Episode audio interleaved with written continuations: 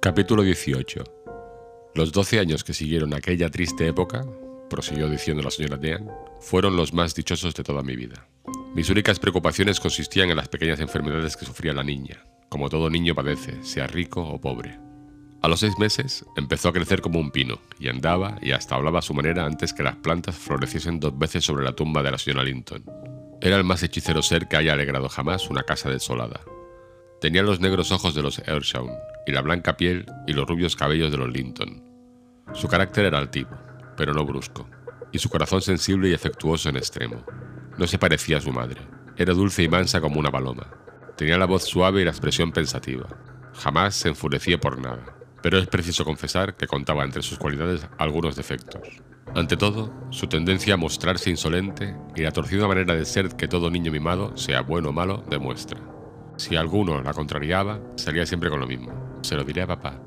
Cuando él la reprendía, aunque solo fuese con un gesto, ella consideraba el suceso como una terrible desgracia, pero me parece que el señor no lo dirigió jamás una palabra áspera.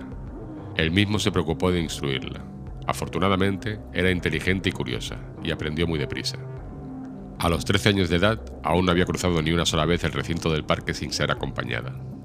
En alguna ocasión el señor Linton se la llevaba a pasear a dos o tres kilómetros de distancia, pero no la confiaba a nadie más. Para la niña, la palabra Gimmerton no quería decir nada. No había entrado en otra casa que en la suya, no siendo en la iglesia. Para ella no existían ni cumbres borrascosas ni el señor Heathcliff. Vivía en perfecta reclusión y parecía contenta de su estado. A veces, mientras miraba el paisaje desde la ventana, me preguntaba, Elena, ¿Cuánto se tardaría en llegar a lo alto de aquellos montes? ¿Y sabes tú que hay al otro lado? ¿Allí está el mar? No, señorita, contestaba yo. Hay otros montes iguales. ¿Qué aspecto tienen esas rocas doradas cuando se está junto a ellas? me preguntó un día. El despeñadero del risco de Pinningston atraía mucho su atención, sobre todo cuando el sol poniente bañaba su cima dejando en penumbra el resto del panorama. Yo le dije que eran áridas masas de piedra, entre cuyas grietas crecían algún que otro árbol raquítico. ¿Y cómo brillan tanto después de oscurecer? siguió preguntando. Porque están mucho más altas que nosotros, repuse. Usted no podría subir a esas rocas, son demasiado abruptas y altas. En invierno nieva allí antes que en ningún sitio. Hasta en pleno verano he hallado nieve yo en una grieta que hay en el nordeste. Si tú has estado, dijo regocijada. También yo podría ir cuando sea mayor. ¿Papá ha estado allí, Elena? Su papá le diría, me apresuré a contestar, que ese sitio no merece la pena de visitarlo, el campo por donde pasea usted con él es mucho más hermoso, y el parque de esta casa es el sitio más bonito del mundo. Pero yo conozco el parque, y ese sitio no, murmuró ella como para sí. Cuánto me gustaría mirar desde lo alto de aquella cumbre. Tengo que ir alguna vez en mi jaquita mini. Una de las criadas le habló un día de la cueva encantada. Esto le interesó tanto que no hizo más que marear al señor Linton con su insistencia en ir a visitarla. Él le prometió que la complacería cuando fuera mayor, pero la niña contaba su edad de mes en mes y frecuentemente preguntaba, ¿Soy ya bastante grande? Mas Eduardo no tenía deseo alguno de ir, porque el camino pasaba cerca de cumbres borrascosas, y esto no le placía. Solía, pues, contestar, Aún no, querida, aún no. Como dije, la señora Heathcliff no vivió más que 12 años después de haber abandonado a su esposo. Su débil constitución era un mal congénito en la familia. Ni ella ni su hermano disfrutaban de la robustez que es común en la comarca. No sé de qué murió, pero creo que los dos de lo mismo, una especie de fiebre lenta que en un momento dado consumía las energías rápidamente. Así que llegó un momento en que escribió a su hermano para advertirle del probable desenlace funesto a que le abocaba una enfermedad que venía padeciendo desde cuatro meses atrás, y le rogaba que fuese a verla, ya que tenían que arreglar muchas cosas y deseaba entregarle a Linton antes de morir. Esperaba que Heathcliff dejase a Linton a cargo de su hermano como le habían dejado a cargo de ella, y le alegraba la convicción que albergaba de que su padre no deseaba ocuparse del niño. El amo se apresuró a cumplir su deseo. Al irse dejó a Katy a mi custodia, recomendándome mucho que no la dejase salir del parque ni siquiera conmigo. No pasaba por su cerebro la idea de que sola pudiese andar por parte alguna. Tres semanas estuvo fuera. La niña, al principio, pasaba su tiempo en un rincón de la biblioteca, y tan triste que no jugaba ni leía. Pero a esta tranquilidad sucedió una etapa de inquietud, y como yo estaba ya algo madura y muy ocupada en mis quehaceres, encontré un medio de que se divirtiese sin que me molestase. Le enviaba a pasear por la finca, a caballo o a pie, y cuando volvía escuchaba pacientemente el relato de sus reales o imaginarias aventuras. Empezó el verano, y tanto se aficionó Katy a aquellas solitarias excursiones que muchas veces salía después de desayunar y no volvía hasta la hora de la cena. Luego entretenía la velada contándome fantásticas historias. Yo no temía que saliera del parque, porque la verja estaba cerrada y aunque se hubiese hallado abierta, pensaba yo que ella no se arriesgaría a salir sola. Pero desgraciadamente me equivoqué. Una mañana a las 8, Katy vino a buscarme y me dijo que aquel día ella era un mercader árabe que iba a atravesar el desierto y que necesitaba muchas provisiones para sí y para su caravana, consistente en el caballo y en tres camellos. Los camellos eran un gran sabueso y dos perros pechones. Preparé un paquete de golosinas y lo metí en una cesta que colgué del arzón. Saltó ligera como una sílfide sobre la jaca y partió alegremente al trote, con su sombrero de alas anchas que la defendía contra el sol de julio, riendo y mofándose de mis exhortaciones de que volviera pronto y no galopara. Pero a la hora del té no volvió. El sabueso, que era un perro viejo, poco amigo ya de tales andanzas, regresó, mas no ella ni los dos pachones. Envié a buscarla, y al final, viendo que nadie la encontraba, partí yo misma. Junto a los límites de la finca hallé a un campesino y le pregunté si había visto a la señorita. La vi por la mañana, respondió. Me pidió que le cortara una vara de avellano y luego hizo saltar a su jaca por encima del seto. Imagínese cómo me puse al oír tal cosa. Inmediatamente pensé que se había dirigido al risco de Penningston. Me precipité a través de un agujero del seto que el hombre estaba arreglando y corrí hacia la carretera. Anduve kilómetros y kilómetros hasta que avisté cumbres borrascosas. Y como Penningston dista dos kilómetros de la casa de Heathcliff y seis de la granja, empecé a temer que la noche caería antes de que yo llegase al risco. A lo mejor ha resbalado trepando por las rocas, imaginé, y se ha matado o se ha roto un hueso. Mi ansiedad disminuyó algo cuando, al pasar junto a las cumbres, distinguí a Carlitos, el más fiero de los perros que acompañaban a Katy, tendido bajo la ventana, con la cabeza tumefacta y sangrando por una oreja. Me dirigí a la puerta y llamé fuertemente. Una mujer que yo conocía de Gimmerton y que había ido a las cumbres como sirvienta al morir Elshan me abrió. ¿Viene usted a buscar a la señorita? dijo. Está aquí y no le ha pasado nada pero me alegro de que el amo no haya venido. Así que no está en casa, dije, casi sin poder respirar por la fatiga de la carrera y por la inquietud que sentí un momento antes. Él y José están fuera, repuso, y volverán dentro de una hora poco más o menos. Pase y descansará usted. Entré y vi a mi oveja descarriada sentada junto al hogar en una sillita que había pertenecido a su madre cuando era niña. Había colgado su sombrero en la pared y al parecer estaba a sus anchas. Reía y hablaba animadamente con Harton, que era entonces un arrogante mozo de 18 años, y él la miraba sin comprender casi nada de aquel chorro de palabras con que la abrumaba. Está bien, señorita, exclamé, disimulando mi satisfacción bajo una máscara de enfado. Este habrá sido el último paseo que dé hasta que vuelva su papá. No volveré a dejarla salir de casa sola. Es usted una niña traviesa. Ay, Elena, gritó ella alegremente, corriendo hacia mí. Qué bonita historia tengo para contar esta noche. ¿Cómo me has encontrado? ¿Has estado aquí alguna vez antes de ahora? Póngase el sombrero y vámonos enseguida, dije. Estoy muy enfadada con usted, señorita Katy.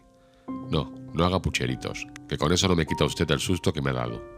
Cuando pienso en cuánto me encargó el señor Linton que no saliera usted de casa y cómo se me ha escapado usted. No nos fiaremos de usted nunca más. Pues ¿qué he hecho? repuso ella, reprimiendo un sollozo. Papá no te encargó nada de lo que dices. Él no se enfada nunca como tú. Venga, venga, exclamé, qué vergüenza. Con trece años que tiene ya y hacer estas chiquilladas. Le dije esto porque ella se había vuelto a quitar el sombrero y se había escapado de mi alcance. No riña la nena, señora Dian, dijo la criada. Fuimos nosotros la que la entretuvimos. Ella quería haber seguido su camino por no causarle preocupación. Harton se ofreció a acompañarla, y a mí me pareció bien, porque el camino es muy malo y muy difícil. Entretanto, Harton estaba en pie, con las manos en los bolsillos, y no parecía muy satisfecho de mi aparición. Vamos, dije, no me haga esperar más. Dentro de diez minutos será ya de noche, y la jaca, y Fénix, le advierto que si no se apresura me marcho y la dejo a usted aquí. Vamos. La jaca está en el patio, respondió, y Fénix encerrado. Le ha mordido a él y a Carlitos. Me proponía decírtelo, pero no te contaré nada por haberte enfadado. Me preparé a ponerle el sombrero, pero ella, viendo que los demás adoptaban su partida, empezó a correr de un sitio a otro, escondiéndose detrás de los muebles. Todos se reían de mí, hasta que me hicieron gritar ya enfurecida. Si usted supiera a quién pertenece esta casa, señorita Katy, no volvería a poner los pies en ella. Es de su padre, ¿verdad? preguntó ella a Hart. No, replicó él, ruborizándose y apartando la vista. No se atrevía a mirarla frente a frente, y por cierto que ambos tenían idénticos los ojos.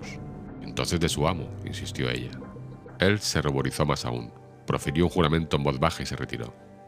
¿Quién es el amo de la casa? preguntó la muchacha dirigiéndose a mí. Este joven me ha hablado de un modo que me hizo creer que era el hijo del propietario. No me ha llamado señorita. Si es un criado, debería haberlo hecho.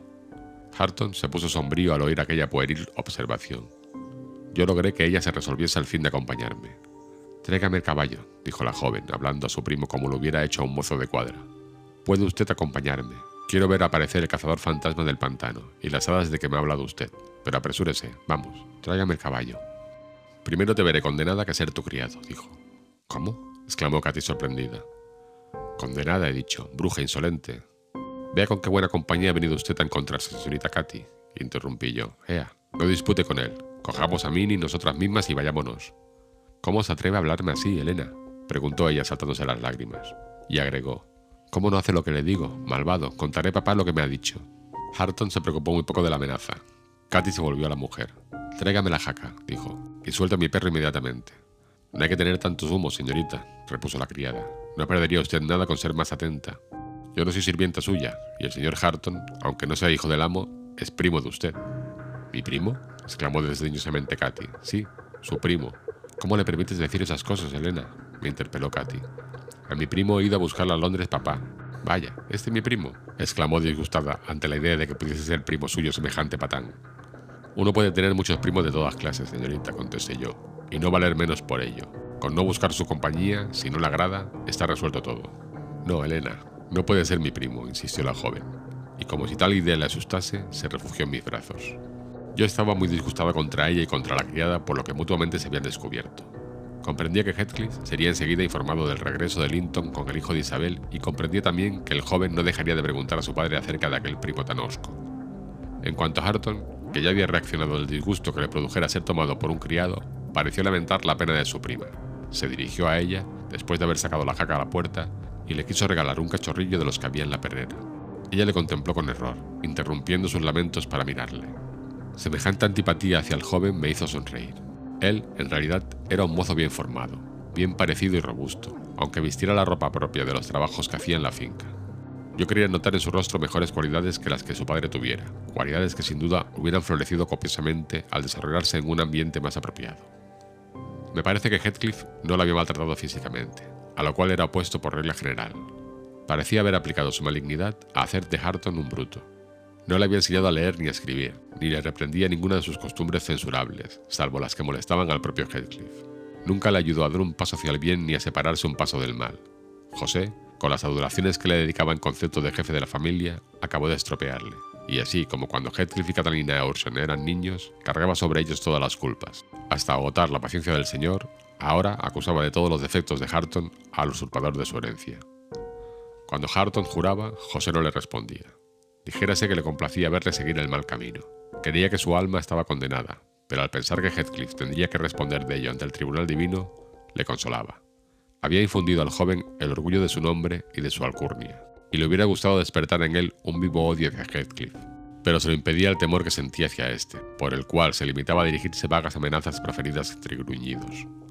No es que yo crea estar bien informado de cómo se vivía entonces en cumbres borrascosas, ya que hablo de oídas, los colonos aseguraban que el señor Heathcliff era más cruel y duro para sus arrendatarios que todos los amos anteriores, pero la casa ahora, administrada por una mujer, tenía cierto aspecto y las orgías de los tiempos de Hindley habían dejado de celebrarse. El nuevo amo era harto lúgubre para gustar de compañía alguna, ni buena ni mala, y ha seguido siendo igual hasta ahora. En fin, con todo esto no adelanto nada en mi historia. La señorita Katy rechazó el regalo del cachorro y pidió sus perros. Ambos aparecieron renqueando y las dos, muy mohinas, nos volvimos a casa. No pude obtener de la joven otra explicación de sus andanzas, sino que se había dirigido a la peña de Penniston, como ya supuse, y que al pasar junto a Cumbre Borrascosas había sido atacado su perruno cortejo por los canes de Herton. El combate duró bastante, hasta que sus ambos respectivos lograron imponerse. Así trabaron los primos conocimiento.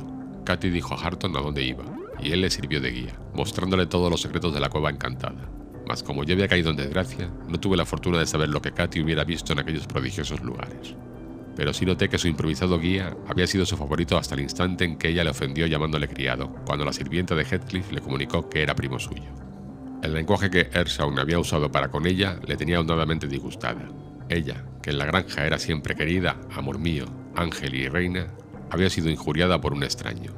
No podía comprender y me costó mucho arrancarle la promesa de que no se lo contaría a su padre. Le dije que ese tenía mucha aversión hacia los habitantes de Cumbres Borrascosas y que se disgustaría si supiese que ella había estado allí.